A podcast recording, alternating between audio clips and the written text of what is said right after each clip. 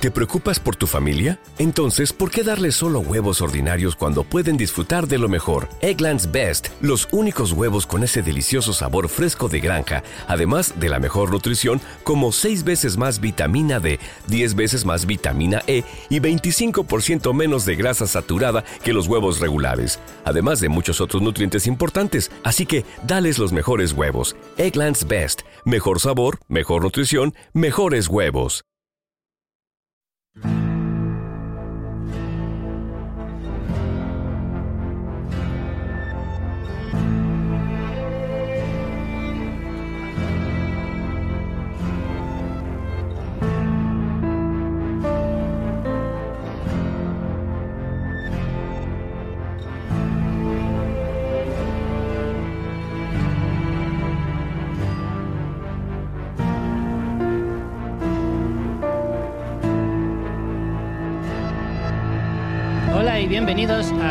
al Expreso a Westworld, eh, con destino al episodio número uno de la segunda temporada.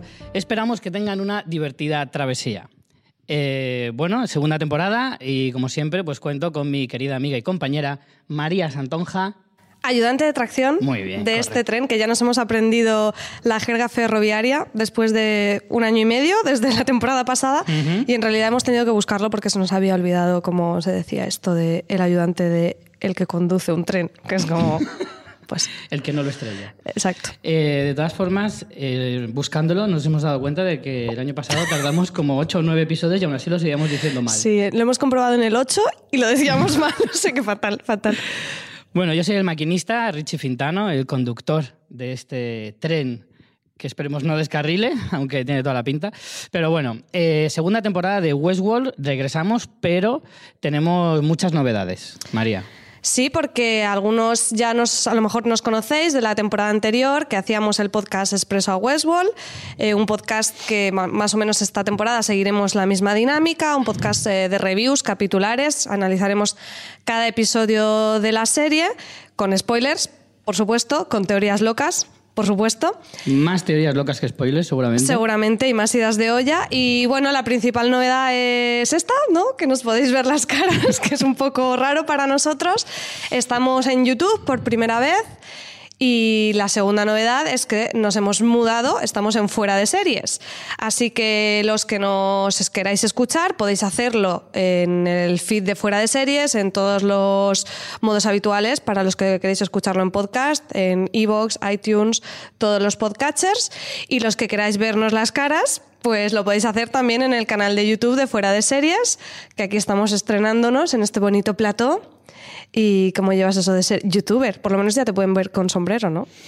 Bueno, yo llevo años huyendo del milenialismo y me estáis empujando directamente a él. Lo- me parece fatal, pero bueno, tendré que, Tienes que asumirlo. con- Es el precio, arte. el precio de la fama, Sí, Richie. desde luego. Bueno, pues lo que hemos dicho, vamos a comentar el episodio con spoilers, con más o menos vamos a ir a- analizando por tramas, no cronológicamente, porque para empezar, lo de cronológicamente en esta serie tiene Mm, cachondeíto también, así que iremos por tramas, pero antes vamos a hacer una pequeña ficha del episodio, Richie. Sí, bueno, el nombre del episodio, de este primer episodio de la segunda temporada, es eh, Viaje al- a la noche, ¿vale? Eh, el título original, María quería que lo dijera, pero yo me he negado, así que no pienso decirlo. Dilo, venga, en inglés. Venga, Journey into Night. Muy bien, muy bien. Y la fecha de emisión aquí en España por lo menos fue el 29 de abril, ¿vale? La cadena o servicio de streaming HBO España. Y este episodio ha sido dirigido por Richard J. Lewis. Eh, bueno, para los que no nos conozcáis, eh, solemos eh, dividirlo por tramas, como decía María antes. Hacemos una pequeña valoración de lo que es primero todo el episodio, de lo que nos ha parecido. Este, al ser el primero de la temporada, vamos a hacer también un poquito de rememorar un poquito cómo nos dejó la primera temporada al final, para enlazarla ya con esta segunda. Y luego ya pues iremos entrando más a saco con, con los personajes protagonistas y sus tramas de, este episodio.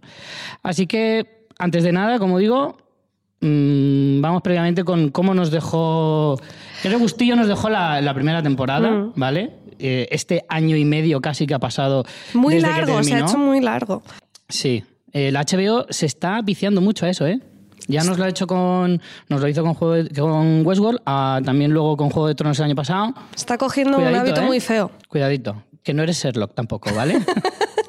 que no eres una serie británica, ¿vale? Exacto, exacto. Sí, pues la temporada pasada nos dejó eh, con un gran clímax, que es esa rebelión de los androides, que vale, que es lo que esperábamos todos, pero... pero Como siempre hemos llegó. dicho en nuestros podcasts, no por esperado significa que sea malo. No, y, y ni, ni poco impactante. Fue, la verdad, que un final muy chulo. Yo aún así me sigo quedando con el piloto. Me parece que, bueno, el piloto no es un piloto, pero bueno, en este caso creo que sí de- sería un piloto porque de hecho lo rehicieron. Bueno, en definitiva, refieres al primer episodio de la episodio primera de la primera temporada. temporada me parece de lo mejor que se ha hecho en televisión en los últimos años. Yo me lo he visto como tres veces ya y es que me parece de, de- de estudio de clase de guion. O sea, me, me sigue encantando, pero aún así el final me parece que está muy chulo. Y bueno, como esta serie da tanto de sí a, a que tengamos millones de teorías, quizá lo más comentado era si Ford estaba vivo o no, o si era un androide o qué pasaba, que más o menos veremos que podríamos decir que se ha, se ha desvelado en este episodio, pero bueno, Bueno, no sé aún si se le puede dar un, un giro mortal. No sé si recuerdas que yo me perré la temporada pasada en que Ford era un androide. Sí. De hecho, he estado ¿Puedo escuchando decir? las teorías de los podcasts y, y decimos eh, una cosa y completamente la contraria en el mismo Sí, sí, episodio, claro, que es lo que va a pasar en este, que también la gente eh, lo sepa. Puedo decir que empiezo a sospechar que mi teoría no puede, puede no ser cierta. Pero aún no la- no descartas del descarto, todo, No ¿no? la descarto. Yo todavía albergo algo de esperanza de que un día se levante y resulte que esos sesos esparcidos pues eran simplemente pues de un, de un Realmente, robot. si nos ponemos técnicos, los androides hemos visto que están hechos de. que, que- que son. Son sintéticos, son pero son sintéticos, pero. Exacto. Tú lo has dicho, orgánico. Entonces podrían ser sesos orgánicos y ¿Cómo, cómo? gusanos. ¿Qué son qué? Sesos Sesos orgánicos orgánicos. y gusanos que han ido ahí después. bueno, en Westworld habrá gusanos, no, Ah, Puede que haya no gusanos que les robots. guste lo sintético. Por eso. Pues anda que no te comes tu fruta sintética muchas veces. O sea, que no mismo. descartamos del todo entonces No la muerte descarta, de Ford. No se descarta, Podría ser un androide. efectivamente. ¿Qué, qué más quieres comentar un poco del cierre de la temporada? Bueno, a mí, fíjate, del primer episodio de la segunda, eh, sin haber hecho tampoco mucha rememoración de la primera temporada, o sea, no me he visto, empecé a ver el primer episodio de la primera temporada, pero ni siquiera lo acabé. Eh, algunos de nuestros podcasts para intentar refrescar cómo había terminado la, la primera temporada, pero el personaje que me había dejado más perdido, o sea, del que menos me acordaba era el de Bernard. ¿En qué- Joder, en pues qué es el más importante, Richie. ¿En qué grado? Sí, pero todavía no, está, no me quedo. No me acordaba de si, si- O sea, sí que sabía que era un androide. O sea, ¿tú Eso te sí. acuerdas que en la primera temporada la gente nos mandaba comentarios diciéndonos ese podcast en el que María le explica el episodio a Richie? Porque Perdona, al perdona, principio no te enterabas de momento. nada. Eso fueron los primeros. Nada, siete, ocho episodios. No, fueron los primeros tres o cuatro, pero luego ya sí que algunas cosas hasta las pillaba mejor que tú. Incluso, perdona, ¿eh? Perdona, pero sí, sí, es verdad. Al principio era rollo, yo debo de equivocarme de canal porque no estoy entendiendo nada de nada. Pero no, no, al final sí que lo pillaba. Lo que pasa es que, es que ves, eso es una cosa que me parece que falla el HBO. Yo entiendo que por producción, o sea, si queremos una producción de este calibre, hay que esperar, hay que tener paciencia, evidentemente. Lo que pasa es que, eh, claro, cuando pasa tantísimo tiempo, se te olvida un poquito la trama de, de cómo estaba, cómo la dejaste. También es bueno para HBO porque pensará, vale, pues así hago que la serie la vuelvan a ver, realmente. O sea, que tiene ahí como una cara y una cruz. Yo eh, creo que en este caso es por producción y ya está. Y Sí, claro, han hecho no- un poco no lo que han podido. En ese sentido, Sí. pero es verdad que si tú le buscas las ventajas y los pros y los contras, realmente ves que, en fin, que hay un poco de cada. Pero claro, como nos mola más quejarnos que alabar a las cosas, pues siempre vamos a decir esas cosas, ¿no? Y hablando de quejarse, ¿qué te ha parecido el regreso? ¿Es lo que esperabas? ¿Te ha gustado mucho? ¿No tanto para las ganas que tenías de Westworld? ¿Cómo, cómo te ha ido? Debo decir, apesadumbrado, que me esperaba más. No me ha disgustado el episodio, me ha gustado, me ha parecido correctito. Vamos, un cinco y medio, ¡Qué seis bajo! pelado. por Mira, ahora que lo dices, vamos a buscar cómo van las puntuaciones del regreso en IMDb. Mm, Te explico por qué. Yo creo que después de un año y medio de espera, me esperaba algo un poco más apoteósico. Pero es que el hype, el hype es muy malo ¿eh? Sí, en estas cosas. evidentemente. Pero eso la, la propia HBO tiene que contar Pues con mira, ello también. En IMDB, con ya 3.286 votos, este episodio, Journey into Night, Correcto. tiene 8,7. 8,7. O sea que estás siendo está súper rácano con la puntuación ahora mismo. A ver, yo te lo digo en el sentido de que no me ha dejado, o sea, no ha sido una cosa que, o sea, yo esta serie la puedo comparar perfectamente con Juego de Tronos y lo que te hace sentir, ¿no? Y Juego de Tronos cuando vuelve es como no puedo pensar en otra cosa en toda la semana. Y con esta serie, este episodio, pues me ha gustado, pero no me ha sobrecogido. Y no puede ser que no lo hayas entendido. No. En algunos momentos no, no entendía las cosas, pero por, por falta de memoria. En plan, hostia, esto cómo se había quedado. Pero no, no porque realmente lo que me estuvieran contando fuera tan complicado, porque el, el episodio en realidad es bastante ligero, es bastante. no, no entra, entraña demasiadas, eh, demasiados misterios o cosas muy locas de momento. ¿Vale? De hecho, si las temporadas siguen esa línea, mal. O sea, para ser un primer episodio, bien, pero eh, la serie me tiene que ofrecer más cosas. ¿Tú cómo lo has visto? A ver, a mí me ha gustado y lo que veo más interesante es que esta serie tiene una. tiene. por su, por su historia. Tiene la capacidad de reinventarse continuamente. Entonces, eh, si al principio, en la primera temporada, teníamos una historia de un parque de atracciones eh, ambientado en el oeste con androides, ahora estamos en un mundo totalmente distinto, aunque la ambientación sea la misma y estén en el mismo parque, aunque ya mm, se intuye que, va a haber, que vamos a ver más.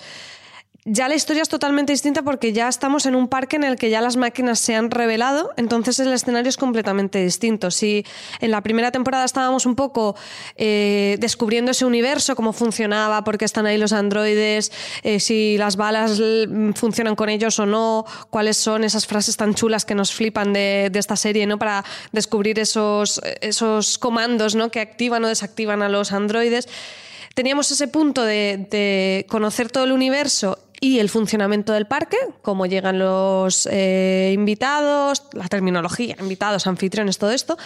Ahora estamos en un punto en el que ese lugar está en plena crisis, hay un caos y eh, eso plantea un tipo de historias diferentes, ¿no? Un, un escenario mucho más, mucho más bélico, pero a la vez me mola porque creo que eh, pese a eso, en este primer episodio de la segunda temporada se ha continuado ampliando el universo de Westworld. Hemos ido viendo cosas que no habíamos visto de momento y si quieres vamos con ellas. Por ejemplo, eh, hemos visto el núcleo de los cerebros de los androides, cosa que no habíamos visto todavía, que son una especie de bombillas de Ikea, ¿sabes? De bajo consumo, dentro de, Sí. de un líquido muy asqueroso. Eh, que, que- Era, era, estaba prácticamente en el liquidillo que te queda de los yogures. ¿Sabes? Sí, era eso. Lo mismo. Eran bombillas Yo de bajo de consumo dentro del Yo, liquidillo de hecho, de cuando le abre el cráneo al indio, le quita primero la, la- la cabellera. Sí. Eso siempre me ha gustado. Y ven además el, el mapa. Que yo pensaba que lo del mapa del laberinto solo lo tenía el. eh, No, ¿Se ya. llamaba Látigo? ¿Se llamaba? No. ¿Cómo se llamaba el personaje? Eso sería un mote que le pondríamos. ¿Lorenz? No, pero tenía un apodo. Un apodo de chungo. No recuerdo. Era el látigo o, o algo así, no me acuerdo. Pero bueno, sabe, No eh. Mm. Lorenz efectivamente tenía pues el dibujo del, del laberinto dentro de, de la cabellera y demás. Pero claro, al verlo en este me sorprendió porque era como yo pensaba que es- era una pista concreta para el hombre de negro en ese androide. Y resulta que lo llevan todos. Hombre, es que hay muchas cosas aún de la primera temporada que todavía no hemos averiguado. Pero bueno, decías. Sí, Eh, le quita del- la de cabellera, cabellera. luego eh, el revuelto ese que tiene ahí como cerebro, le quita el cráneo y ves ahí algo como flotandillo y yo decía, eso de verdad que parece el líquido de los yogures y le saca ahí eh, el- una especie de macro USB a lo bestia, que además se ponen en esas tablets súper molonas. Que, que además pueden ver imágenes de lo que veía el androide, Sí. que eso está muy guay. Y eso Sí, no, creo todo- que no lo habíamos visto Todo- todavía. No, no, no, yo creo que no, creo que no. Eh, toda esa mecánica de cómo funciona el cerebro de un eh, androide y demás está súper bien, la verdad. Eso sí que me gustó del episodio, descubrir algunas cosas del funcionamiento de los androides, descubrir que lo que tú decías, ¿no? que se expande el universo Westworld más allá de- del escenario y del parque. Sabemos que hay otros parques, ya nos lo han dicho. No solo hay el de los guerreros japoneses, hay más. De hecho, hay un comentario casi al final del episodio que se ve un tigre, tigres en el, en el Japón feudal. Corregirme si me equivoco, pero creo que tampoco hay. No por lo lo sé, tanto, dice- hay por lo menos un tercer parque y, y dicen que es del parque 6. Del 6, sí. Por lo tanto, podemos entender que a lo mejor hay hasta seis parques. Como mínimo, claro. Como mínimo. Como mínimo seis, no el número seis tiene que ser el último. Ya, ya, claro. Hombre, por eso es lo que te decía, que esto lo pueden expandir hasta donde quieran, pero también es un reto porque a nivel narrativo las historias que planteen pueden ser totalmente distintas. O sea, son, son cosas que, que, bueno, ahora haces la guerra, luego, vale, vas descubriendo nuevos parques, pero tienes que ir contando historias nuevas. La, la, el, el gran deseo que hay por ahí por internet es, como Westworld está basado en la novela de Michael Crichton, que es el de Jurassic Park, es que haya el super crossover y uno de los parques sea de dinosaurios, que sería lo más. Madre mía, pero realmente, o sea, lo que se tarda en hacer un dinosaurio androide. ¿eh? Sí. Madre Pensaba que ibas a decir la HBO, dices, si, si han tardado un año Bueno, en hacer esta te cuento. temporada, la que salgan dinosaurios. Siempre y cuando no sean dinosaurios a lo Terranova, en la serie aquella que hicieron de dinosaurios que estaban dibujados con el paint que hizo el ciervo de Walking Dead, Sí. ¿vale? Eh, mientras no sea eso, mm, pueden tirarse cinco años haciendo esa temporada si quieren. Molaría que le hicieran, aunque fuera un guiño así chistoso, ¿sabes? Rollo, que llegan a una puerta, solo ven un plano y dicen, bueno, pero este lo vamos a cerrar, ¿sabes? O algo así que te quedes ahí con las ganas, pero molaría mucho que uno de los parques fuera de dinosaurios. Yo lo haría. Mira, te puedo lanzar la pregunta ya como... Bueno, vamos a tener una sección, eso no lo hemos explicado. Explícalo. Lo voy a explicar. Vamos a tener una pequeña sección eh, dentro de cada uno de los programas que la vamos a dedicar única y exclusivamente a anotar las teorías locas que nos vayan, se nos vayan ocurriendo. Pero más que anotarlas, solo la gracia no es anotarlas, sino llevar luego la cuenta de Exacto. cuántas adivinamos y cuántas fallamos y sobre todo cuántas falla cada uno de nosotros para Claro, picarnos, claro. que eso O está sea, mucho mejor. a claro, lo que pasa es que las teorías, como suelen salir cuando analizamos las tramas, Bueno, pero yo voy tomando nota y al final soltando. las, las Claro, recopilamos. las, las iremos soltando eh, mientras vamos haciendo el, el programa y luego tenemos esa pequeña sección para recopilarlas y también, pues según vayan avanzando, vamos viendo las que se van cumpliendo, las que no, las que... Las que quedan ahí ambiguas, Exacto. las que te aferras como que Ford es un androide. Mm, o como, bueno, da igual, es que es de otra serie, iba a decir otra, por si acaso no la digo. Eh, te lanzo ya una propuesta. Venga. Seis parques. Vamos a entender de momento que son seis parques. Vas a intentar inventarte de qué son. Claro, ya tenemos claro, Venga, vale. ya dos lo sabemos. Uno es el Sí. Japón feudal y otro es el lejano oeste. Sí. Dime al menos de los seis, dos más. Uf, Pero es que me has pillado así a bote pronto.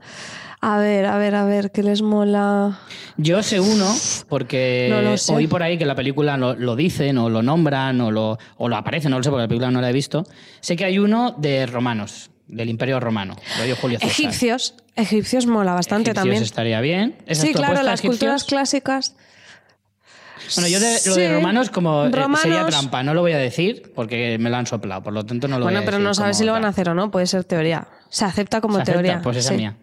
Hombre, una, uno medieval, pero de, de Europa medieval. Así con, ¿sabes? Con caballeros. Sí, y rollo todo Rey esto. Arturo. Exacto. Vale.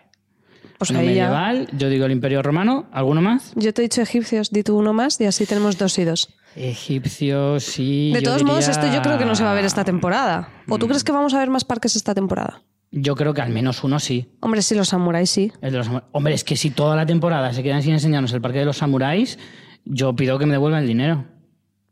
De la serie solo, no de HBO. no, me parecería fatal. O sea, realmente, si te, eh, si te marcas ese cliffhanger en el último episodio, no, no puedes dejar así una temporada entera. Por el amor de Dios. Hay que tener corazoncito, HBO. Ese sí, no sé si veremos alguno más. Yo, hombre, teniendo en cuenta que se ha visto un tigre, Pero es que el tigre no puede ser en Samurai Wall. Aquí yo ya, mm, no sé. No sé yo si en Japón feudal, tigres. No sé yo, ¿eh? Pero bueno.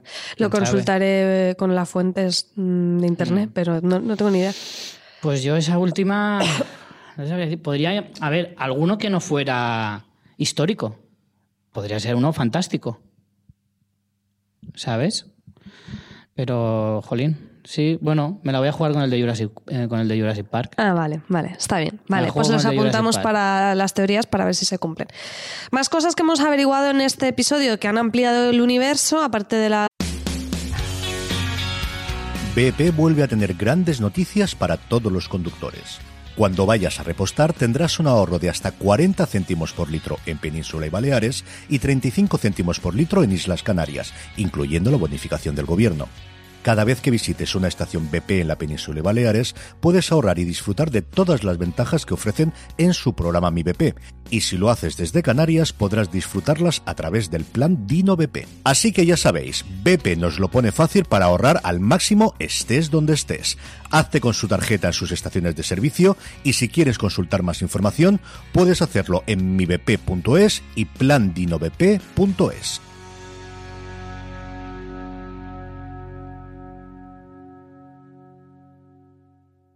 This holiday, whether you're making a Baker's Simple Truth turkey for 40 or a Murray's Baked Brie for 2, Baker's has fast, fresh delivery and free pickup, so you can make holiday meals that bring you all together to create memories that last. Baker's, fresh for everyone. Free pickup on orders of $35 or more. Restrictions may apply.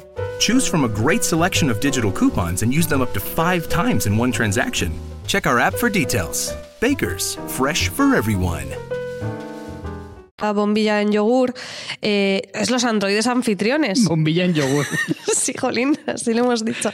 Los androides anfitriones que son estos así súper altos, que están como para acabar. que son- Están para rematar. Sí, sí, sí. que son muy inquietantes porque no se acaba de entender muy bien la función que hacen, están ahí como, Son como- oliendo las intenciones de la gente. Son como, como masillas, pero de otro nivel. No, no de luchar, sino de laboratorio. Pero ¿tú crees que hacen unos, unos tíos así para eso nada más? Sí, porque al final... Tienen que, hac- tienen que tener un propósito creo, que- mayor. creo recordar que el año pasado ya hablamos de la funcionalidad que tendrían los androides para otras cosas, además de actores. O sea, podrías utilizar androides para prácticamente utilizarlos de esclavos, para mano de obra de cualquier tipo. Si tú les das unas pautas para que en un laboratorio hagan diversas eh, cosas, Ya, pero me da a mí que estos van a hacer algo más. No te sé decir qué, pero me da que son más importantes. ¿Sabes qué molaría? Que de repente dijeran una clave y se pusieran a hacer un baile musical. La coreografía, ¿no? sí, venía muy La verdad cuadrada. que son muy como de videoclip. Sí, sí, sí. Están guays. Yo de hecho me los imagino haciendo la, la Fuerza 5 de Dragon Ball. El Tu- es que tu mente, es que tu mente. Y acaban así todos así poniendo poses. Que no sé, no, no sé exactamente qué podrían hacer, pero yo creo que esta gente va, va a hacer algo. Aparte de asustar a Bernard, Sí, que básicamente sí. es lo que han hecho en este episodio, y a- abrirle. Bernard ahí parece como un gatete asustado, ¿eh? De verdad. Está todo el rato mirando para todos los lados diciendo ¿en qué momento me va a aparecer el blanquito Hombre, este? es que es normal, a mí también me daría mal rollo. Además que son sigilosos los cabrones. Pero se le ponía cara de puto lechoso, ¿dónde parece? Otra cosa que hemos averiguado también, que como decíamos, amplía el universo, es la superred esta que conecta las mentes, el el internet de los androides, que conecta unas mentes con otras y así se detectan La unos wifi. a otros. Imagino internet es como un wifi que están todos Pero conectados. eso, eso puede tener implicaciones muy gordas. Yo pensé así un rollo mente colmena o algo así. No sé. Hombre, tendría sentido... Algo que les juegue en, su favor, ¿sabes? A, A los ver, androides. Tendría sentido en el sen- eh, teniendo en cuenta de que se supone que los creadores del parque controlan a esos androides dándole ciertas pautas. Algunos los hacen, eh, cojo la tablet y como mirándote a los ojos, parece como que te he dado la orden, o sea, que todo lo hacen por wifi. Entonces, Sí. de alguna manera, se ha pirateado esa señal, que probablemente lo haya hecho Ford, porque Ford es el que está detrás de todo esto en realidad. Antes de palmarla, lo ha dejado todo, o no, pero igual no ha palmado, lo ha dejado todo controlado y, y él, eh, como potenciador de esa rebelión, ha, pirateado esa red para que ellos se pudieran comunicar. Pero no, eh, eso ya entre ellos existía de que antes. no, antes no lo hacían. Bueno, En la primera temporada no lo hicieron en sabemos ningún si se comunican o no, pero que esa red existe, existe y existe de antes. Lo ha dicho Bernard como que eso estaba ahí. Pero los, pero los androides no lo saben. No lo sabemos si lo saben. A lo mejor lo saben ahora. O no lo saben, no sabemos. Bueno, el caso es que nosotros como espectadores no sabíamos que existía esa red. Mm. Ya no sabemos nada más, pero es una información más del funcionamiento de los androides que no teníamos hasta ahora. Y bueno, pues lo que suele pasar, ¿no? Si te lo dicen, por algo será. Eh, Vamos con alguna trama ya concreta, si te parece, o quieres destacar alguna cosa más así a nivel más general. Bueno, yo. eh, bueno, está en la trama de Bernard, pero me parece que es algo suelto. Es esta incorporación del personaje de Carl Strand, interpretado por Gustav Skarsgård. Sí, pero eso luego cuando hablemos de Bernard, ¿no? Pero es que más que nada este personaje me parece que va un poco, o sea, que va a ser un personaje nuevo importante y me parece muy relevante en cuanto al tema de teorías que se confirman. sabes que se hablaba mucho de que el parque pudiera estar en otro planeta. Y Sí. aquí se nos ha dicho ya claramente que está en una isla. Porque, de hecho, ¿Todo el parque o solo el de Westworld? no sabemos si Westworld o todos los parques, hasta ahí no llegamos, pero Westworld por lo menos está en una isla, no sabemos si todo lo demás también. Y de hecho esa isla está como en un país, porque llegan unos militares asiáticos, yo creo que son chinos porque hablan en chino y eso, que, y le dice mm, el señor este que es como jefe de operaciones o tiene un título así. eh, les, les echa de allí a los militares y les dice como que el convenio que firmamos con su país, por tanto, están en un país donde, mm, que, claro, decimos que es China, pero también esto es en un futuro. Vete tú a saber si la China del futuro, qué territorios Claro. tiene. Y eso les dice que, que el convenio que firmó Delos con, con su país les daba como libertad para, para allí hacer lo que un poco les diera la gana y que no tienen potestad para estar allí los militares, que ellos van a resolver la crisis por su cuenta con sus fuerzas Internas, in- sí. Exacto. Vale. Entonces eso, eh, averiguamos eso, que está en un territorio de un país que parece China Es que lo del y que está en una isla. Pero es que eso es lo que te iba a decir, que en el otro planeta, o sea, en realidad no acaba de desmentir que esté en otro planeta, porque en otro planeta puede haber islas, ¿no? Sí, bueno, en realidad. Lo haría un poco enrevesado, China, pero... al paso que va, se le va a acabar territorio en el, en el mundo y ya empieza a coger países de otros planetas. Por eso que Claro, está en en una isla, pero... A ver, sería un poco rizar el rizo, pero... A mí, yo tengo que decirte que la teoría del planeta nunca me llegó a convencer del todo. Esa es, eh, ya lo dije en la temporada pasada. Pero, pero bueno, como teoría puede ser válida. De momento, como no está desmentida del todo, pues, pues bueno, ahí está. Pero no, a mí no me acaba de convencer del todo que sea otro Hombre, planeta. que, es- que esté en una isla tiene mucho sentido. Además, sí, volviendo al tema de Jurassic Park y todo eso, es como el sitio ideal donde tenerlo controlado y, Mm. ahora, por ejemplo, con la crisis, una contención de, de una situación así, pues en una isla lo tienes más fácil. O sea que, bueno, pero esa es una información nueva. O sea, que se haya dicho explícitamente que es una isla, es la primera vez también que lo, que Mm. lo sabemos. Además es práctico, porque a fin de cuentas, un día que ya te salga todo mal, que digas, vale, esto ya no tiene arreglo, bomba nuclear, ya todo por saco la isla. Qué práctico eres, Claro, es oye. verdad. Hombre, eso, si lo haces en una región, yo que sé, de Castilla-La Mancha, no puedes hacerlo, ¿sabes? Pero. Por suerte para los manchegos. Claro. Pero si lo haces en una isla, pues bueno, pues ahí está. No, lo digo a nivel, o sea, poniéndome en el papel de, Sí, de por- empresario por chino. puro pragmatismo. Por supuesto. Bueno, pues sí, venga, vamos con algunas de las tramas. En este episodio hemos tenido, mm, sobre todo, las tres tramas de los androides que han despertado, por decirlo de alguna manera, que son Maeve, Dolores y Bernard. Y luego un poquito del hombre de negro, porque es que el hombre de negro tenía que salir. ¿Le vamos Eh. a llamar William o el hombre de negro? El hombre de negro. William, lo- es que Ay, él qué bonito que no, es. ya no es William. Hace mucho que dejó de serlo. Ah, Ahora tú lo es- dices porque ha cambiado en su Claro. interior. Claro que sí. Ahora es Man in Black de toda la vida. Pues básicamente esos son las- los cuatro personajes. Si quieres empezamos con Maeve, Sí. que a mí me encanta este personaje. Pues a mí me encanta el personaje, me encanta ella y me encanta todo lo que dice, hace y come. Y come también, Sí, en también. concreto. Eh, bueno, a Maeve la dejamos como que tenía casi las opciones de huir del parque, pero eh, ella tenía esos recuerdos de su hija y decide volver para buscarla. Entonces, eh, bueno, está por las instalaciones de Delos, que están hechas un, desastre. Sí. Hace semanas que no van a limpiar, ¿eh? Está fatal todo el tema de Delos. Y vemos a un personaje que también es muy querido por nosotros, que es, Es genial. Sizemore, que le llamamos nosotros el guionista, porque es el que se inventa todas las historias de los personajes de Westworld.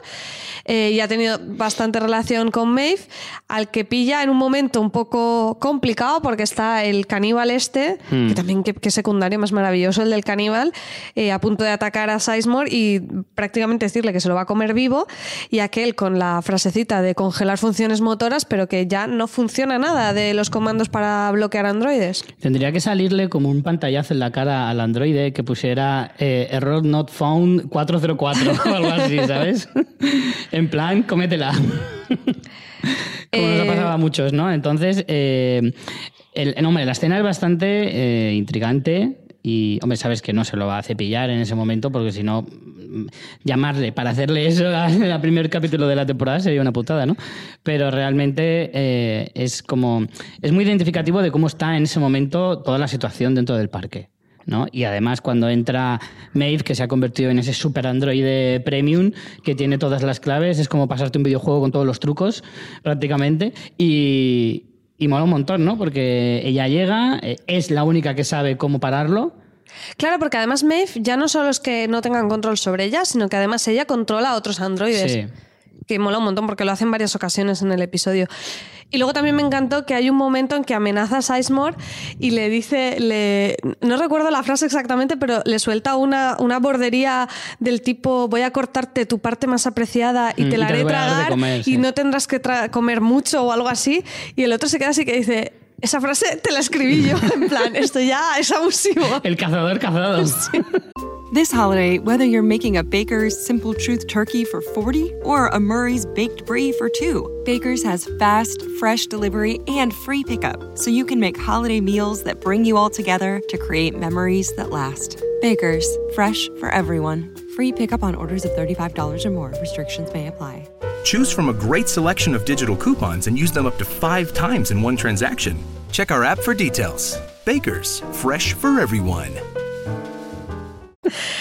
No sé, tiene, Sí, hecho, tiene momentos muy graciosos. No es solo, ya, para el culmen de la humillación, ella luego después le dice, sí, en el fondo es muy soez, ¿no? O le dice, o muy grosera, en realidad. Y es como, encima de que me haces decirla, te digo que es la peor Te de digo todas. que eres un guionista pésimo, ¿no? Ya el O pobre. sea, te pego el zasca y encima te revuelco por el fango diciéndote que encima es una mierda. Pero, pero sí, la verdad es que el personaje de Maeve desde el principio eh, nos enamoró de- en la primera temporada, incluso antes de convertirse en una destroyer total, pero es que ahora, en ese, en ese punto en el que está, es genial. Y encima, de alguna manera, para conectar con el espectador, sabiendo que lo único que busca, eh, o sea, todo lo que hace y es hasta sanguinaria en algunas ocasiones, es por amor.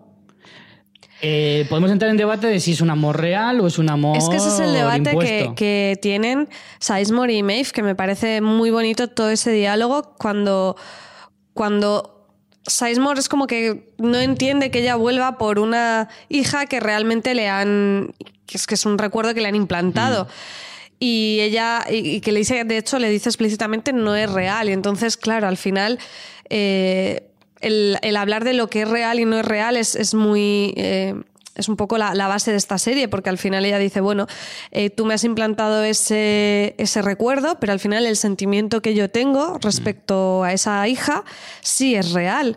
Y, y- y al final yo soy un organismo creado, pero, pero est- estoy aquí, ¿no? De hecho, le amenaza físicamente y dice, bueno, si te, si te doy, ¿esto es real o no? Entonces, me, parece muy interesante porque al final eh, la realidad es algo que siempre va a ir mediado por, por cómo cada uno lo viva. O sea, una realidad objetiva, en el momento en que somos sujetos, es, es imposible acceder a ella. Entonces, bueno, se puede ser un sujeto humano y tendrás tu realidad, y un sujeto androide y tendrás tu realidad, pero al final siempre va a ser subjetivo.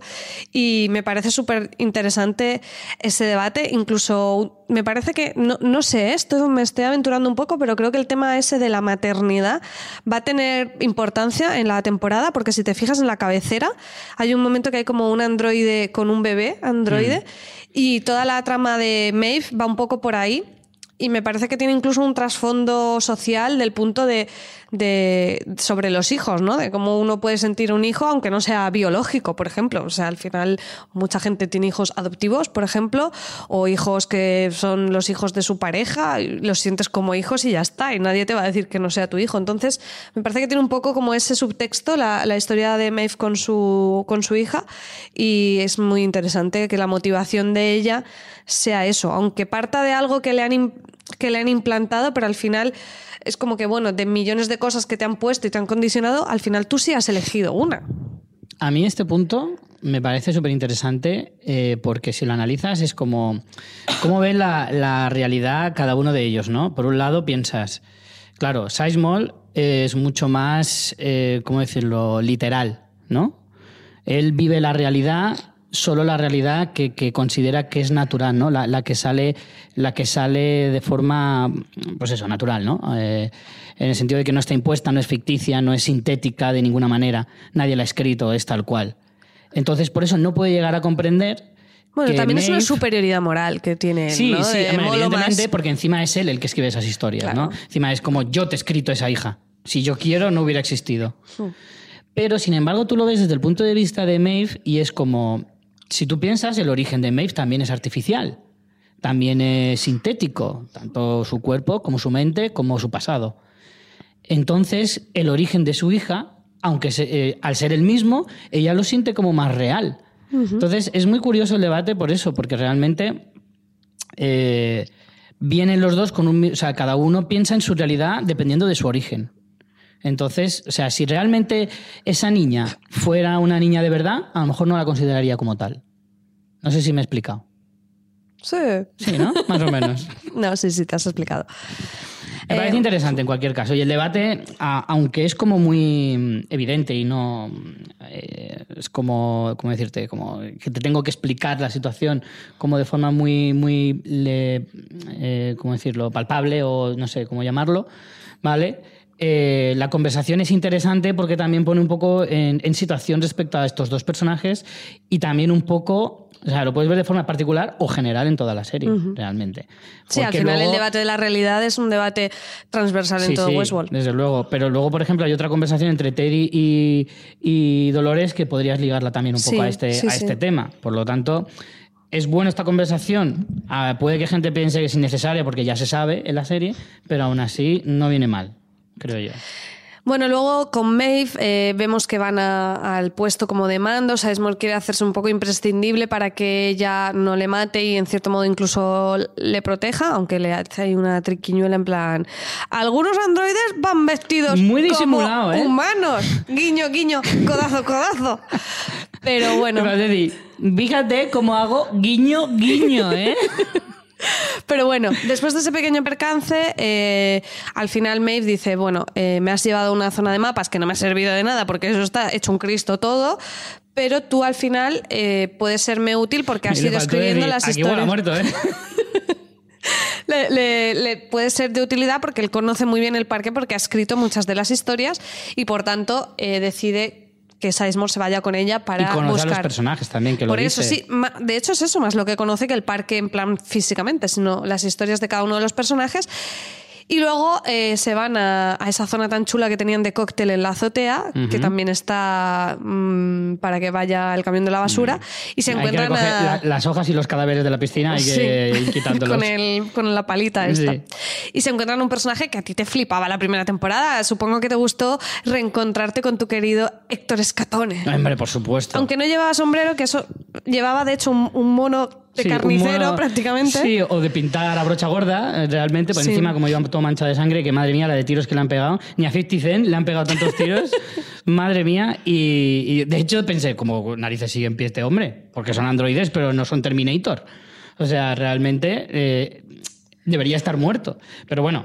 Mm, Como no queremos que se nos vaya este personaje, yo eso sí, estoy lo bueno es que aquí los matan y reviven. tengo la esperanza de que ese mono se lo va a quitar. Hombre, porque claro. encuentra luego en el laboratorio encuentra su, su pistolón. Por lo tanto, tiene que tener su chupa de cuero chulísima, que por cierto, se vende, que la he visto. ¿Por cuánto? Eh, no barata, creo que eran 200 pavos mínimo. ¿Está en Amazon? No sé si, creo, creo que sí. Pues eh, para el próximo programa lo traemos y lo buscamos Mm. para que los oyentes y espectadores la vean y si quieren se la compran. Y, y, por supuesto su sombrero, que ese sí que no lo he encontrado. Que si lo encuentro... Que nos manden comentarios si lo. Sí, encuentra sí, sí. algún oyente también. Si lo encuentro, vamos, ese cae. Pero no, ese no está. Así que sí, por favor, que vuelva ese vestuario de- del, hombre, del hombre de negro, no, porque ese es de Harris, pero este Héctor Escatón, que era también uno de los personajes que, que realmente más nos fascinaron en la temporada pasada. Sí, a mí me gustó mucho y la verdad que no, no tiene gran importancia en esta trama porque simplemente sale y ya está, pero bueno, nos alegró Mm. mucho recuperarlo. Y a mí me gustaría saber si la chica de la serpiente, que fue como la, la última escena que vimos en la, la última, en la temporada pasada. La, de, la, la que llevaba tatuado en el cuerpo la la, escena post créditos incluso eh, que había perdido un Sí. brazo porque se había quedado atascado en una Sí. puerta y tal si ese personaje lo volveremos a ver porque no recuerdo que lo mataran en esa Claro, última escena La movida ahora es que si los androides se dañan, mm, ¿quién los lleva a Delos, que Ostras, está todo fatal para recuperarlos? Por ejemplo, Maeve cura a Héctor, pero claro, mm, a mí no se va a dedicar a eso no, y que, y que si estamos tú y yo, somos androides, y nos pegan dos tiros, mm, ¿a a quién, llama- a quién le mandamos Bueno. un WhatsApp para que venga a arreglarnos? A los A lo mejor con la red esta de wifi. no pero bueno de todas formas no se sabe de qué pasó con, con el otro eh, chico del laboratorio el que ayuda a Maeve ¿vale?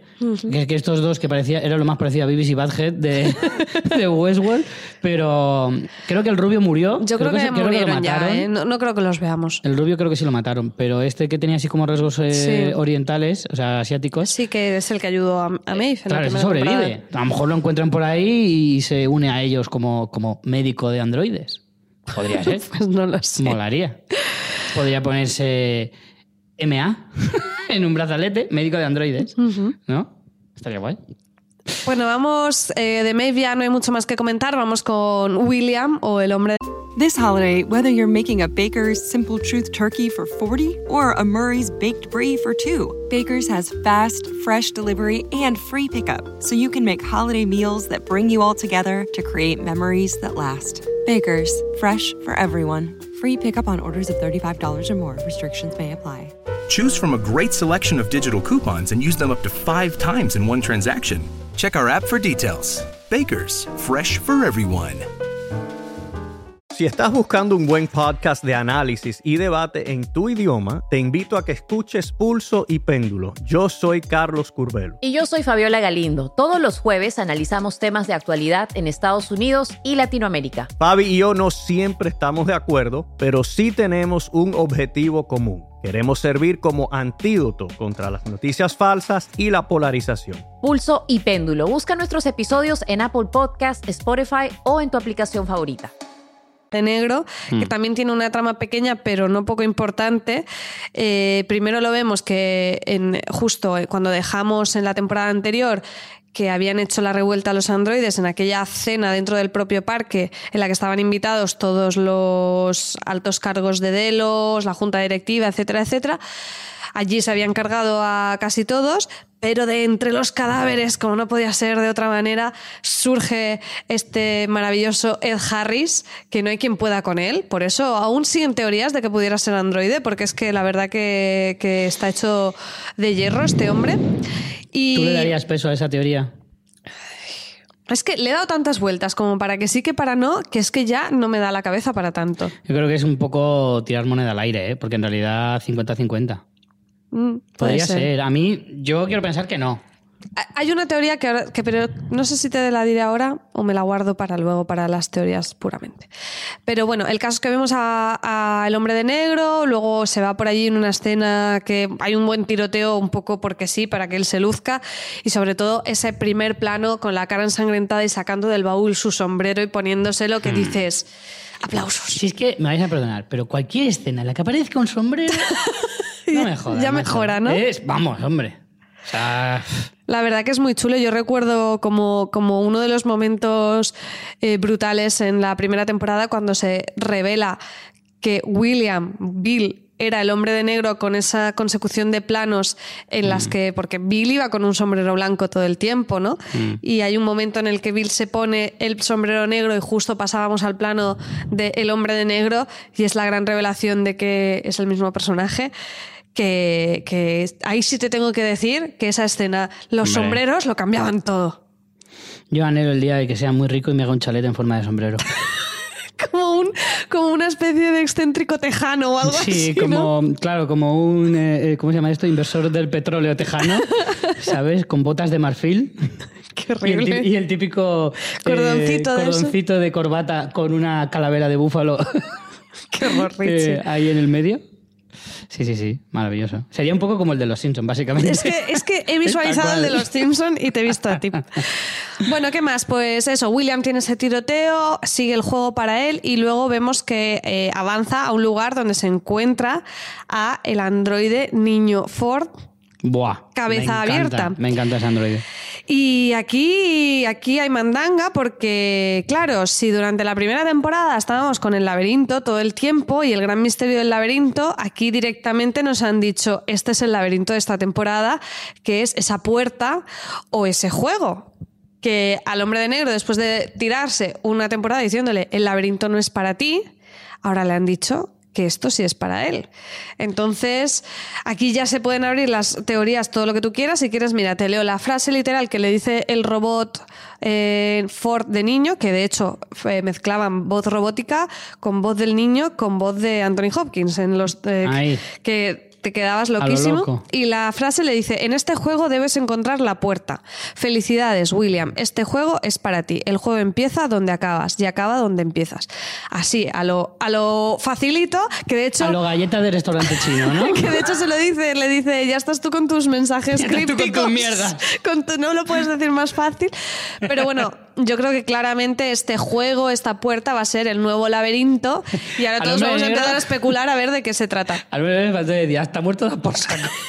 Un poco, un Puta poco le dice así porque luego le dice, bueno, pues no, Ya no te necesito. ya no te necesito y le Pues dispara. Entonces también aquí tenemos el debate, eh, por un lado, de qué va a ser este juego, esta puerta, que ya teorías infinitas, y por otro lado, si Ford está muerto, pero su conciencia reside eh, en cierta manera o no en este androide, o realmente es como una programación que va a responder como hubiera eh, contestado él, pero no, no es que esté él ahí, su cabeza.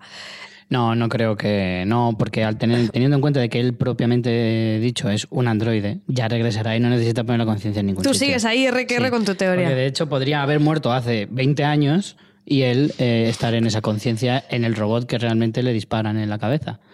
Pero, pero bueno, eso ya lo descubriréis. Algunos todavía no habéis llegado a ese punto de la serie, no pasa nada, ya llegaréis. Bueno, ¿y cuál es, tú que te estás embalando tanto con teorías, cuál crees que es ese juego que debes encontrar la puerta que empieza donde acabas y acaba donde empiezas? Yo es que me te pasé- veo que lo vas a tener clarísimo ahora mismo. Me he pasado este año y pico, cada vez que pensaba en web, tampoco he estado todo el año ahí encerrado en un cuarto, pero sí que pensaba, ¿sabrán los del oeste, por ejemplo, el hombre de negro especialmente, que es el que lleva ahí treinta y pico años, que hay otros parques?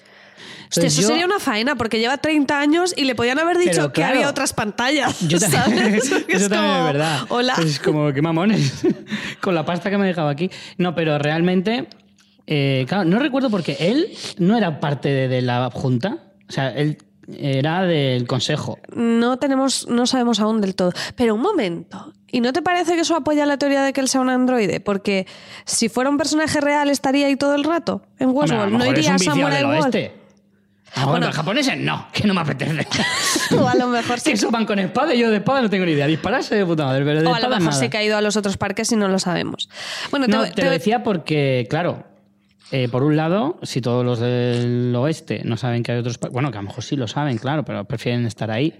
Claro, yo pensaba que a lo mejor uno de esos juegos es descubrir eh, otro parque. Pero claro, en Joder, realidad sería una, una recompensa un poco cutre. No creo que Verdaderamente. Bueno, la teoría, te voy a decir ahí a tope. Pero no es tuya. Eh, La teoría. no, no, no es mía, la he leído. Es que, eh, como veremos luego cuando comentemos la trama de Bernard, se nos dice que Delos, Charlotte Hale, la chica esta que es una- un cargo importante de la Junta de Delos, eh, están cogiendo el ADN de los invitados. Que dices, mm, ¿para qué? Entonces, De la, todos los que están en el- de todos los que van al parque. de los que van, o sea, no de los anfitriones, que son los robots, sino de los invitados. Entonces, la teoría es que, como allí va gente que tiene mucho parné, Mucha mandanga. Van a hacer con el ADN androides a su imagen y semejanza para mandarlos al mundo real y dominar el mundo con una élite de androides pastosos. ¿Qué te parece? Esa es muy buena. No es mala idea, me gusta. Esa me es muy gusta. buena. Y esto entronca con William, y es que William en realidad sea un androide que en su origen no lo era, pero que ya hicieron el intercambio. Y entonces, ¿por qué es un androide que tiene tanta inquietud por estar ahí a sus movidas? Porque lo tienen ahí para eso, porque, porque no sé, la verdad que ahí ya me, ya me has pillado, no lo sé. Hombre, no sé, pero la idea es como que el William verdadero Sí. ya lo pillaron, a lo mejor incluso el que O a lo vimos mejor al está Bill- vivo. No, Nadie dice que esté muerto. Ya, ah, pero esta gente no. eh, ¿Para qué van a tenerlo vivo si se lo pueden cargar y tenerlo en Pero eso Android? molaría más. Sería un giro de decir, este no es el verdadero, y cuando todos pensamos que no es el verdadero porque lo han matado, resulta que no. Que sí que está vivo. Lo que Bueno, no me, eso- no me encajaría no es el, claro. el por qué. El por El qué por tenemos qué. a un hombre de negro por ahí dando por saco todo el día. Porque, Porque en realidad no hace más que matar androides que luego hay que arreglar. ya, pero lo ¿Cómo hacen no? como súper fan del parque y a la vez invierten en el parque y de la otra manera a lo mejor no hubiera invertido. Mm. Imagínate que el verdadero hombre de negro fue un día al parque y dijo, menuda mierda, ¿sabes? Prefiero el Terra Mítica. Claro, entonces luego le hicieron el cambio por el androide y ya eh, fue como, ay, me gusta mucho, me quedo aquí, voy a dar dinero al- a Westworld.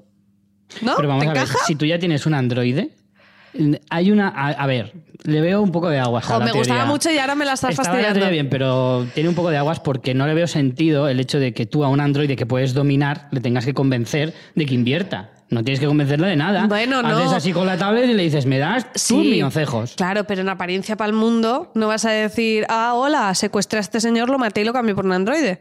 ¿Me entiendes? Tiene que hacer una apariencia de que sigue vivo y entonces, claro, efectivamente, a él lo configuran en plan dar Hombre, un montón de pasta. Sí que es cierto que la familia, luego- claro, hay que recordar los orígenes de este hombre. En realidad, se iba a casar, se iba a casar con la, Con la hermana, de un rico. de Logan. O la hija de un rico, en todo caso. con la hermana de Logan, Sí. sí. bueno, pero el que se supone que tenía pasta, no sé si era Logan, era la familia. Sí, eran los padres, los sí. padres. Entonces, claro, a lo mejor no tienen el ADN de, de este, como mucho tendrían el ADN del cuñado. Que era o sea, un cuñado, Logan, cuñado, era un además. cuñado total. De, que, que igual sigue por ahí. Ese no sabemos qué pasó. Cabalgando en pelotas por ahí. es verdad, lo Igual ha soltaron. llegado hasta, hasta el parque de Jurassic World en pelota.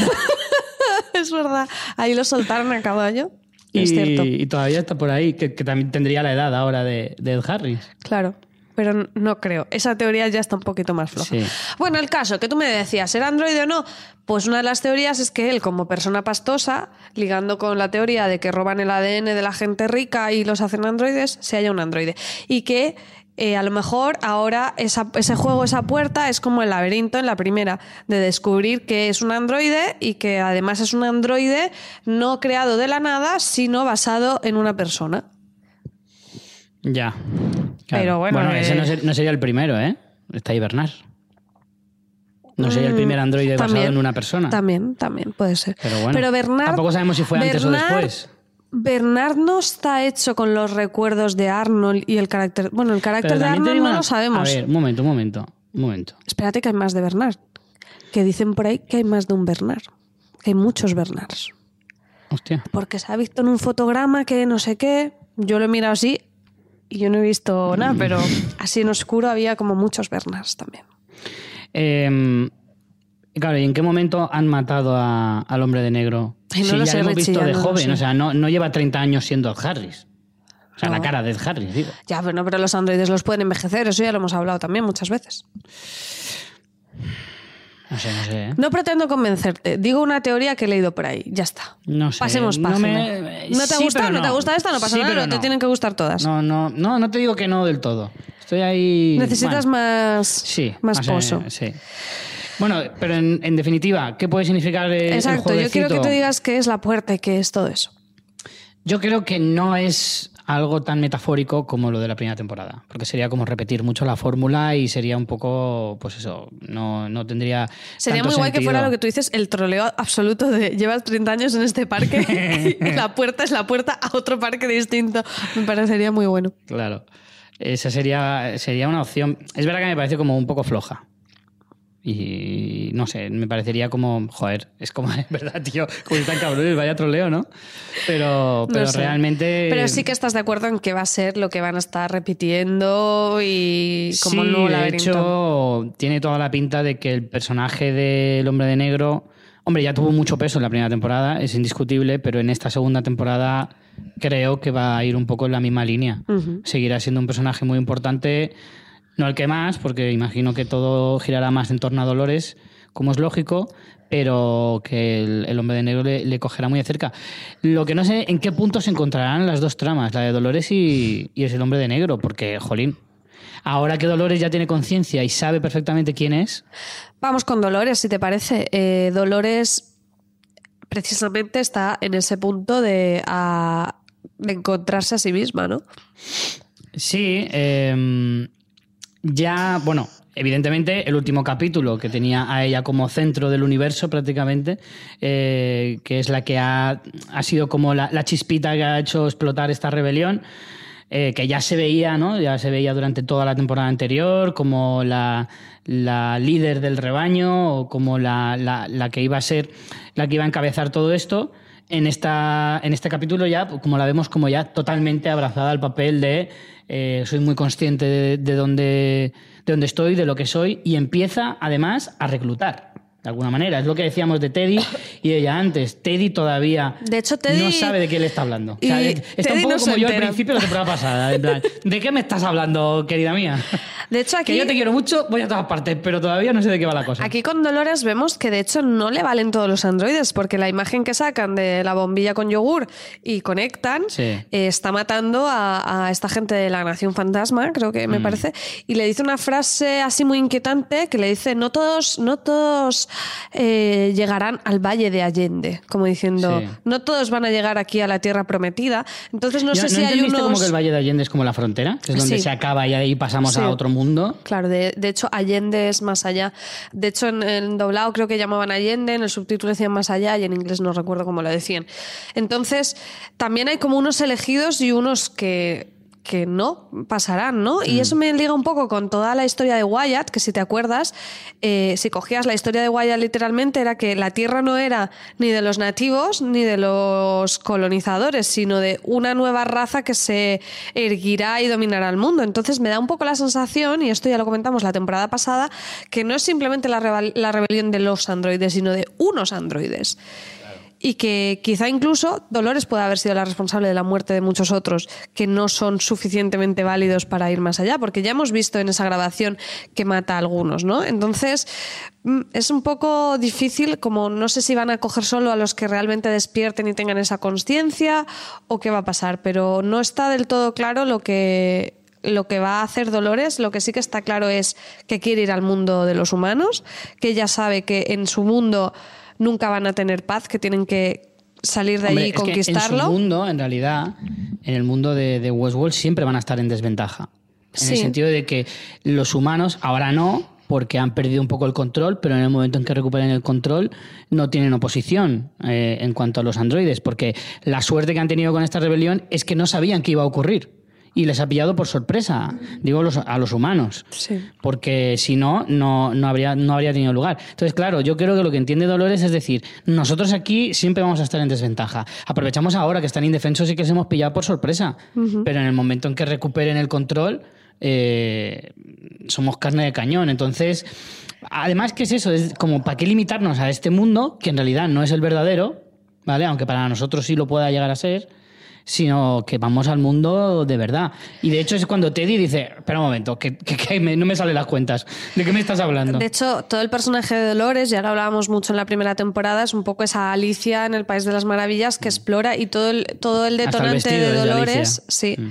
Todo el detonante de Dolores era el cambio. Acuérdate que ya mm, Bernard, que realmente era Arnold, eh, le daba lecturas y siempre ella como que en lo que se fijaba y ponía atención era en el cambio, en el explorar, en el ir más allá. Entonces al final ella está creando su propia narrativa, que no tiene nada que ver con el de la hija del ranchero ni, ni con nada de esto, y, su narrativa es la de descubrir que hay más allá y lo tiene clarísimo. Ahora, que lo haga con todos los androides, que no, eh, todo eso no, no lo tenemos claro. Lo que sí que está es en modo mm, guerrero destroyer, que también por otro lado dices, pues hombre, pues es verdad, ¿sabes? Te han estado violando en bucle, han sido dueños de tus recuerdos, de algo, tu de memoria. algo de pelusilla le ha quedado. un sí. Mm. poquito de mala leche, pues también subirse a caballo y con la escopeta ir arreando, pues Joder, vi- aparte- visto en ese contexto, pues lo entiendes. Además, yo, mira, te voy a decir una cosa. Al final, cuando tienes un plano magnífico de ella a caballo, disparando a cámara lenta, una música que te cagas, matando peña, joder, pues merece la pena matar gente si lo vas a hacer tan bonito. joder. Exactamente. No me fastidies. Busca cualquier excusa. Pues mira, que si me ha violado, que si me ha escapado el caballo, me ha pisado los tomates, me da igual. Pero que esa, esa escena tiene que estar. Claro. Es preciosa, por es amor de. Dios. Es chulísima. Eh, bueno, de Dolores tenemos también este. Bueno, esta- la escena de los ahorcados, que es Eso genial. te iba a decir, que está con los ahorcados, eh, con los que no muestra ninguna piedad. Y claro, vemos es que muy- va como caz- cazando a los invitados que quedan por allí, ¿no? Sí, pero que tiene mucho simbolismo en realidad, porque es como. En realidad, o sea, estás, estás en Westworld, ¿vale? Está ambientado en el lejano oeste, y al final puedes ver como muchas similitudes entre lo que fue la, la ocupación, digamos, la colonización de Estados Unidos Claro. respecto a los nativos que estaban allí. Y, y si lo piensas, es un poco esa misma idea reflejada y repetida constantemente. Son sí, no es, los- ca- no es casual que la ambientación sea claro, Westworld para empezar con esta Claro. historia. Entonces vemos que los nativos son los androides, ¿vale? A los que les pertenece esa tierra, en teoría, porque es donde han sido creados. Y, y ahora mismo ves cómo se están revelando a, esos colonizadores, que en este caso pues son Delos y todos sus ejecutivos. Y, y si no te explican nada, en realidad, si tú no sabes nada de la serie y ves esta escena, la podrías interpretar perfectamente así. Porque las respuestas de ellos es, no lo hicimos con mala intención, solo estábamos jugando y tal, tal, tal. Sí, sí, sí, claro, claro. Pero aquí habéis estado haciendo auténticas barbaridades, no te voy a perdonar ahora por, por, por nada, ¿no? Eh, luego tenemos el personaje este This holiday, whether you're making a Baker's Simple Truth turkey for 40 or a Murray's Baked Brie for 2, Baker's has fast, fresh delivery and free pickup, so you can make holiday meals that bring you all together to create memories that last. Baker's, fresh for everyone. Free pickup on orders of $35 or more. Restrictions may apply. Choose from a great selection of digital coupons and use them up to five times in one transaction. Check our app for details. Bakers, fresh for everyone. Si estás buscando un buen podcast de análisis y debate en tu idioma, te invito a que escuches Pulso y Péndulo. Yo soy Carlos Curbelo. Y yo soy Fabiola Galindo. Todos los jueves analizamos temas de actualidad en Estados Unidos y Latinoamérica. Fabi y yo no siempre estamos de acuerdo, pero sí tenemos un objetivo común. Queremos servir como antídoto contra las noticias falsas y la polarización. Pulso y Péndulo. Busca nuestros episodios en Apple Podcast, Spotify o en tu aplicación favorita. de, que se llama Ángela, que es aquella chica que la vimos, que era como una de las azafatas de recepción de Delos, Sí. que luego la vimos también en la trama eh, de Bill, creo recordar, y ahora está como, como una... Era un poco agente doble, ¿no? En, en esa Sí. trama. Era, era con, con Bill. Sí, yo creo que sí, Y pero con- no- con la- Teddy la, tengo también, un poco ¿no? perdida. Pero en esta ocasión está un poco como segunda de Dolores Mm. y vemos que en una escena eh, lo que hacen es mm, y captura de unos invitados, el grupo con el que va Bernard y Charlotte, que, ellos prudentemente se quedan atrás y los otros se, se adelantan y es cuando Ángela y otro grupo eh, los ataca en una escena muy chula.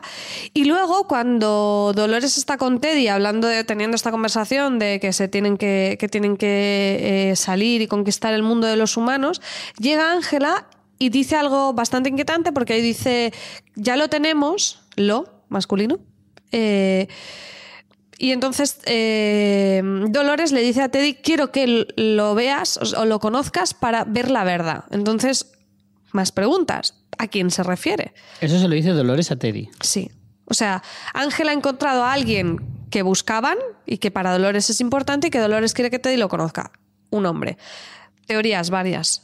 Yo Puede- lo tengo claro. ¿Tú lo tienes claro? Clarísimo. Venga, va.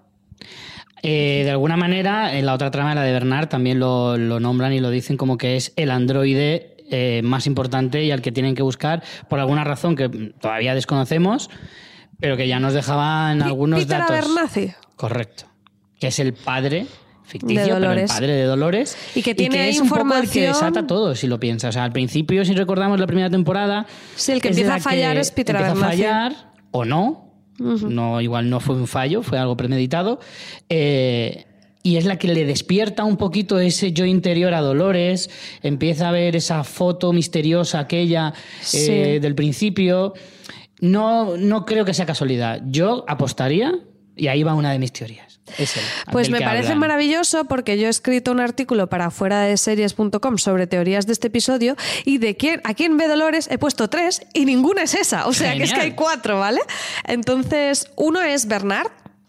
Bernard, en, en la historia que nos cuentan en este episodio, que ahora iremos con ella, que es la última, eh, tiene dos líneas temporales. Una es inmediatamente después del incidente, del ataque, y otro es unas semanas después. Sabemos que el incidente ha pasado unas semanas después. Él aparece en una playa donde está el jefe de operaciones este nuevo y también el, el otro chico que ya conocíamos de seguridad, Sí. que, que ha hecho un trabajo excelente, por cierto.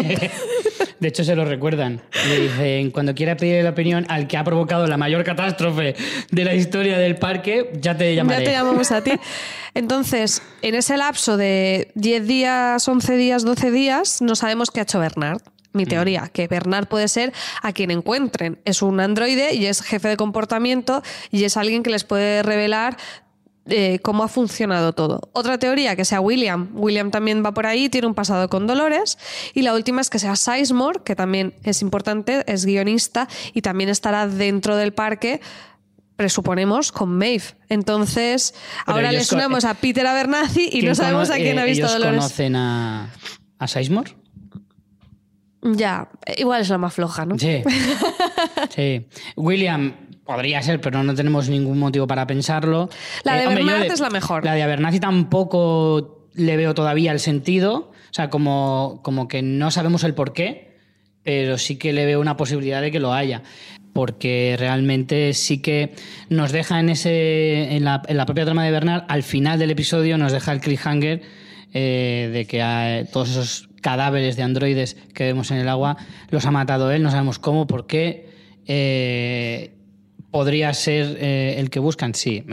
De las tres que me has dicho, la de Bernard igual, la veo más Pero tú te has apuntado ya la de Peter Sí, Abernathy. sí, yo, me- yo no. Aquí ya Si sabes que. Rayita en teoría para Yo me- me- de mi burro no me bajo.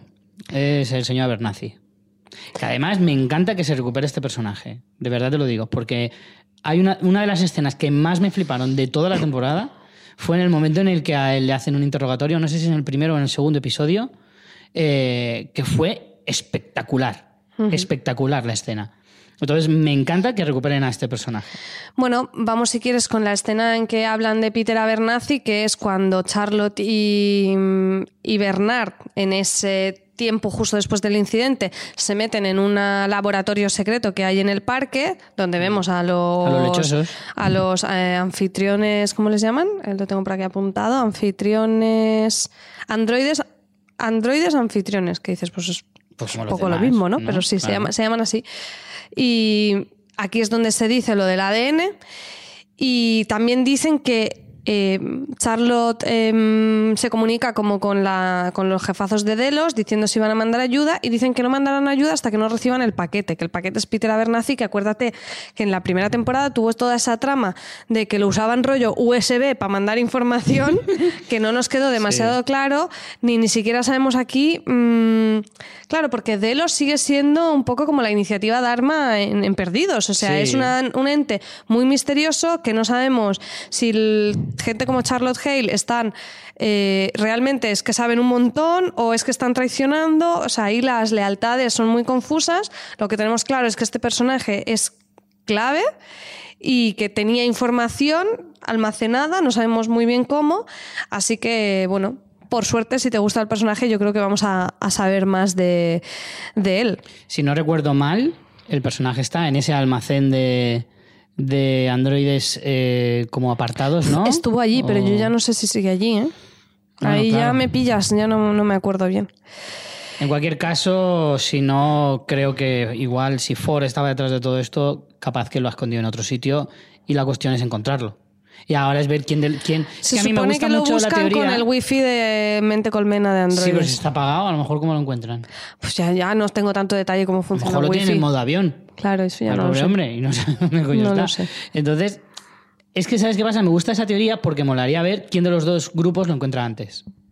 Y, y que además lo Hombre, tuvieran... si Dolores estaba buscándolo y también Charlotte. de- claro, lo tuvieran que buscar a través de pistas, eh, interrogando gente y tal, que no fuera rollo, ah, pues está aquí ah, en la piedra número 17 Ya. del bosque número 3, ¿me entiendes? Entonces, entonces no tendría gracia, mola más que lo tuvieran que, que buscar y que fuera un poco el McGuffin de, de la temporada, en realidad. Luego, por último, con Bernard tenemos eh, que él ya sabe que es androide, se acuerda. Luego tiene un fallo ahí que el, el líquido de yogur mm, se le está acabando y se tiene que inyectar eh, este líquido en el cerebro porque empiezan a fallarle las funciones. Es un buen detalle, luego ¿no? no- Es un buen detalle que el líquido sea transparente, que ya lo asocias a- al que has visto en la escena anterior cuando le han sacado la claro. bombilla. Está chulo eso. También podemos entender que cuando él llega a la playa y tiene esa amnesia, en parte pueda ser por eso, ¿no? O sea, ya hemos visto que en la línea temporal que va anterior m- empieza a fallar, luego durante 11 12 días no sabemos bien qué pasa y luego él no se acuerda de cosas, tiene sentido. ¿Sabes Tiene un resacón en Las Eso te iba a Vegas. decir. Igual, claro, si tú apareces ¿Cómo en te una playa, si tú apareces en una playa y no te acuerdas de lo último que has hecho en los últimos en 11 días, Bueno, no va a ser. que te has pegado, Bernard, que vas ahí de suavecito, pero madre mía. Los tequilas han ido sueltos.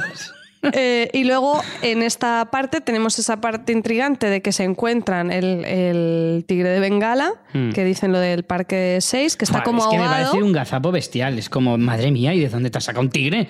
Claro, además parece que esto te- tenga que estar separado físicamente y cómo ha llegado ahí el, el tigre. Y aparte está como ahogado, no sabemos ahí si ha habido un tsunami que ha pasado. El caso es que ellos en el mapa no les constaba un lago y de repente tienen un lago y con un montón de androides eh, ahogados. Que eso es lo que más mm, intrigante me parece de todo el episodio porque Bernard dice que ha sido él, pero yo no entiendo nada. De esa parte sí que hay Vaya, teorías, pero... Bienvenida al club. Hay teorías, pero no me cuadra nada. Me parece todo demasiado loco. Sí, yo la verdad es que la trama de Bernard es la que más me perdía en el capítulo. Eh, es así. De hecho, cuando pensaba que estaba entendiendo más o menos algo de las otras tramas, venía Bernard y es como, ala, venga, pues toda, toda por saco, ya no entendía nada. Y es como. eh, es eso, ¿no? De decir, ¿cómo narices han escondido un mar? Pues lo dicen, dice, Ford no, ha sido, no sería capaz de esconder esto. Entonces, ¿Sabes las dos cosas graciosas que hay eh, yo a tengo nivel una lingüístico? teoría. Tengo una teoría. Que Ford significa vado, que es esas zonas de los ríos que, es- que no cubren mucho y puedes andar, pero que el suelo está inestable. Mm. ¿Sabes? Ese tipo de zona. Y luego que Teddy, de apellido, se llama, espérate que no lo vaya a decir mal, pero es que me pareció súper gracioso. Teddy de apellido se llama Flood, que significa inundación. Y el pobre Teddy está ahí ahogadito. El plano, que yo primero no lo reconocí. Cuando hacen un primer plano en Android es Teddy. Sí, sí, sí, es verdad. Que me parece un troleo. Bueno, aparte de que este personaje está ahí para morir todo el rato. Sí, sí, sí, O sea, ya se ponen hasta creativos en El la forma de matarle. Westworld, pero ya- totalmente. Creo que ya lo decíamos la temporada Sí. pasada. Es como cuando te Oye, quieres desahogar, le pegas cuatro tiros a Podríamos Teddy empezar a, y ya hacer- está. a, a contabilizar cuántas veces muere Teddy en esta temporada. No ya tenemos mal, una, por lo menos. mal. Bueno, Eh, antes de ir cerrando, Richie, ¿cuál ha sido tu personaje favorito? Espera, espera, que tengo una Ah, teoría vale, respecto venga. a lo del mar.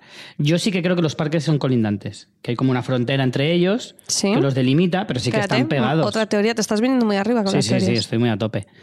Eh, creo que sí que son colindantes.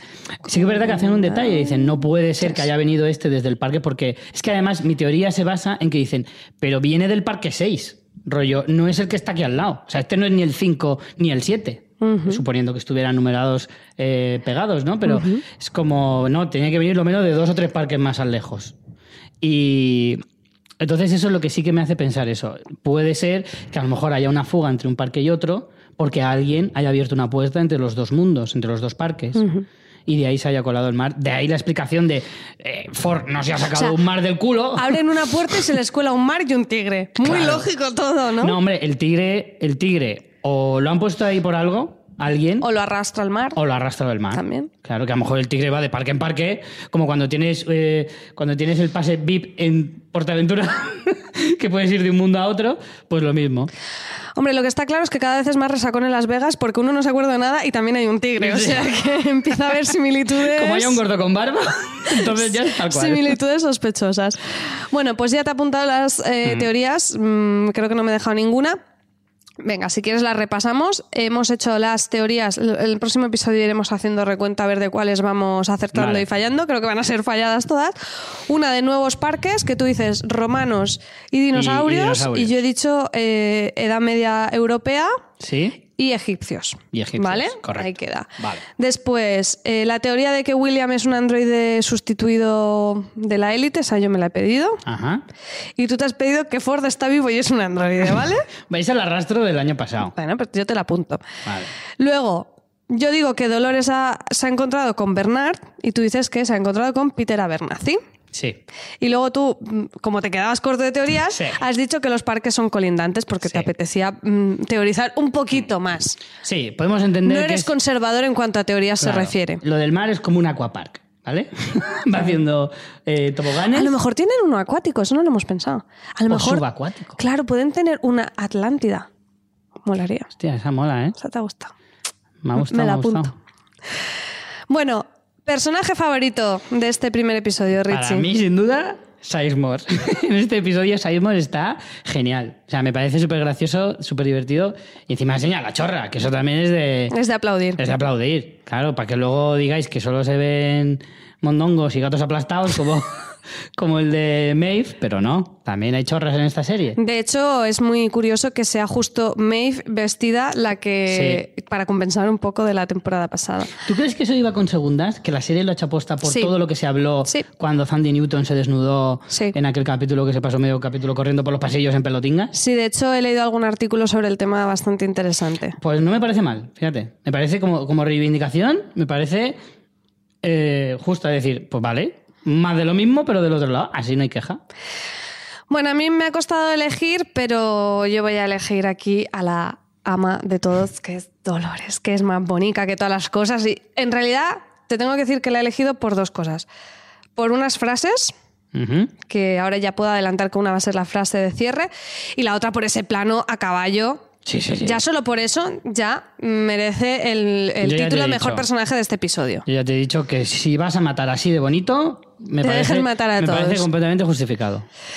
Bueno, eh, como es el primer episodio eh, que grabamos, no tenemos aquí el protocolo de los mensajes, pero eh, aún así hemos recibido tres mensajes de oyentes espectadores que vamos a, a leeros. En primer lugar tenemos a Julio, que en Twitter es arroba narayana01, que dice, estas son mis preguntas. ¿Bernard puede predecir el futuro?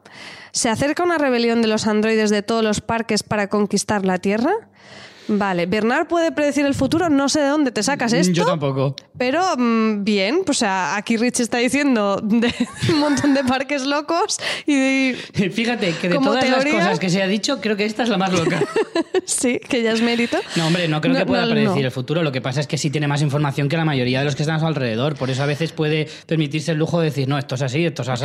Yo más que predecir el futuro, volvería un poco a repensar que en la primera temporada nos hicieron el juego de tener unos tiempos que no eran los que parecían. Claro. A lo mejor aquí estamos viendo algo del pasado o de más adelante. O sea, sí que creo que pueden estar jugando con nosotros en ese sentido y que lo que al principio parezca obvio que es lo que hemos dicho, ¿no? Justo después del incidente o unos días después, que no lo sea tal.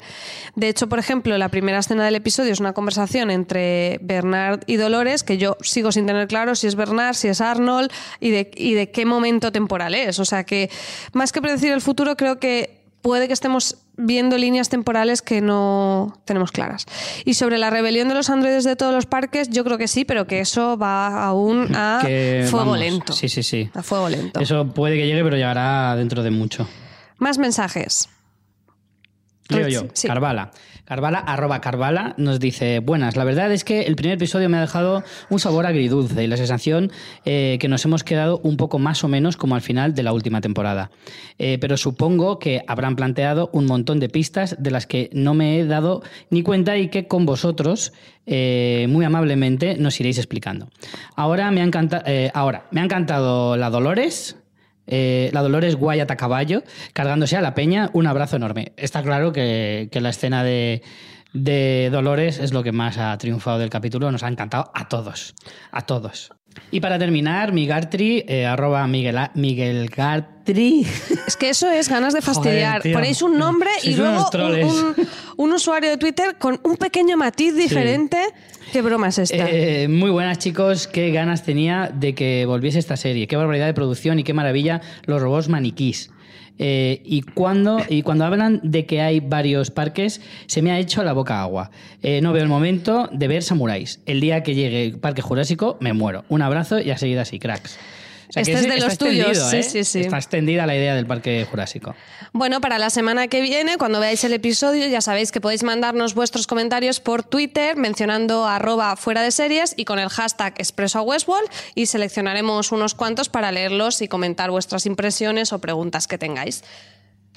Bueno, Richie, ¿cómo ha ido eso de hacerte youtuber? Bien, de momento lo llevo bien. Tengo que confesar que me estoy meando y... ¿De acuerdo? Y Está siendo, bien. siendo youtuber, pues está uno más limitado, pero bueno, salvo eso, lo demás muy bien. Vale, yo me he ahogado, pero también hemos sobrevivido. Pues Bueno. nada, eh, hasta aquí ha dado de sí el primer episodio de Westworld, que me parece que no es poco. Nos hemos enrollado como es lo habitual Sí, en nosotros. Y nada, bueno, como ya os decíamos, vamos a finalizar eh, cada episodio con una frase que nos haya gustado del mismo. Y hoy, pues hemos elegido. Hemos elegido una de Dolores Abernathy que es, hay un mundo mayor ahí fuera que les pertenece. No basta con conseguir este mundo, también debemos tomar el suyo. Pues con esto nos despedimos hasta la semana que viene. Chao. Hasta la semana que viene.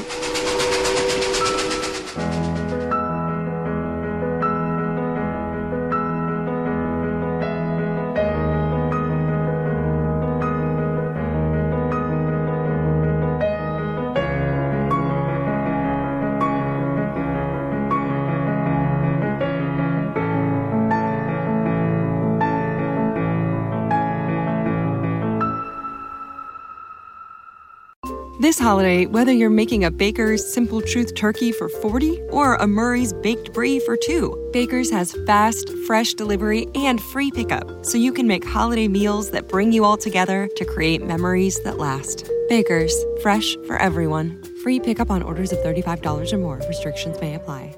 Choose from a great selection of digital coupons and use them up to five times in one transaction.